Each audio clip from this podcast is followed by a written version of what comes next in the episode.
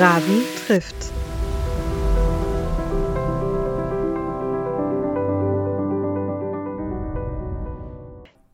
Die gebürtige Hamburgerin und jetzige Wahlberlinerin Samira Lazarowitsch ist nicht nur erfolgreiche Projektmanagerin beim Nachrichtensender NTV, sondern auch Autorin des Buches Heimatschein.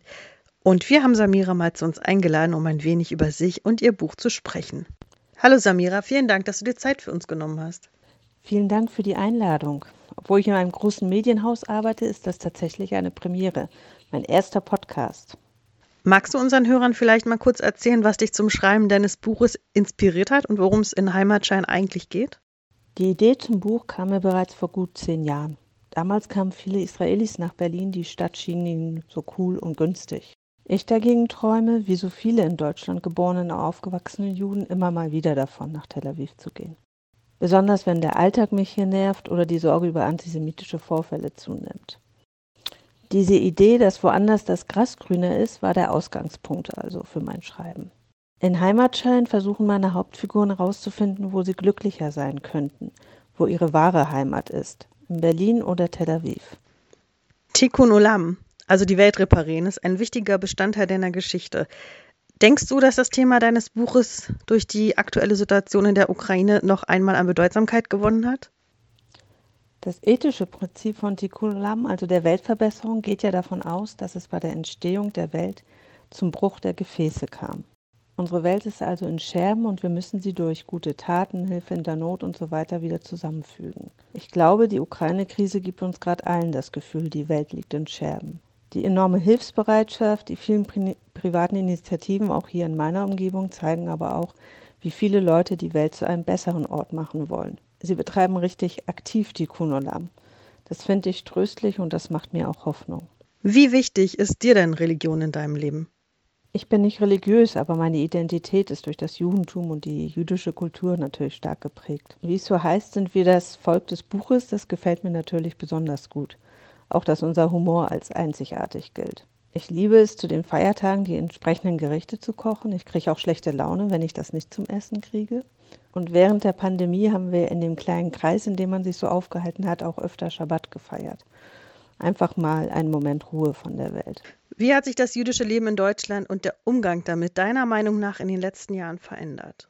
Anfang der 10er Jahre, 2010 bis 2012 vielleicht, vor dem Sarrazin-Buch, vor der AfD-Gründung, da gab es einen Moment, wo man hoffen konnte, jetzt normalisiert sich das Leben für Juden in Deutschland. Seitdem ist aber leider viel passiert. Der öffentliche Diskurs hat sich stark verschoben und die ganzen antisemitischen Vorfälle, Vorfälle und Anschläge seither haben die Gemeinde und alle Juden, die hier leben, doch schwer getroffen. Jüdisches Leben ist also alles andere als normal geworden, was ich mir auch gewünscht hätte. Stattdessen kommt weiterhin keine jüdische Einrichtung oder Veranstaltung ohne bewaffnete Security aus. Die Zäune kommen mir noch höher vor und die Waffen noch größer und das ist sehr bedrückend. In den Medien streiten wir derweil mehr darum, wer überhaupt jüdische Befindlichkeiten definieren darf, als die Ängste und Sorgen ernst zu nehmen. 2012 kommt mir also sehr lange hervor. In deinem Roman stellt sich die Frage, ob Heimat eher ein Ort oder ein Gefühl ist. Was ist Heimat für dich denn? Heimat ist auf jeden Fall ein Gefühl für mich und ich habe das Glück, dass sich das Gefühl bei mir an ganz vielen Orten einstellt. Zum Beispiel in meiner Geburtsstadt Hamburg, in Berlin, wo ich wohne, in Tel Aviv, wo ich so gerne Urlaub mache und eigentlich überall da, wo ich mich mitten zwischen Freunden und Familien zu Hause fühle. Welche Stelle ist für dich die schönste oder vielmehr wichtigste in Heimatschein? Und warum? Und magst du vielleicht mal kurz vorlesen? Die schönste Stelle, die dürfen sich wirklich andere gerne aussuchen. Ich würde gerne meine Lieblingsfigur vorstellen.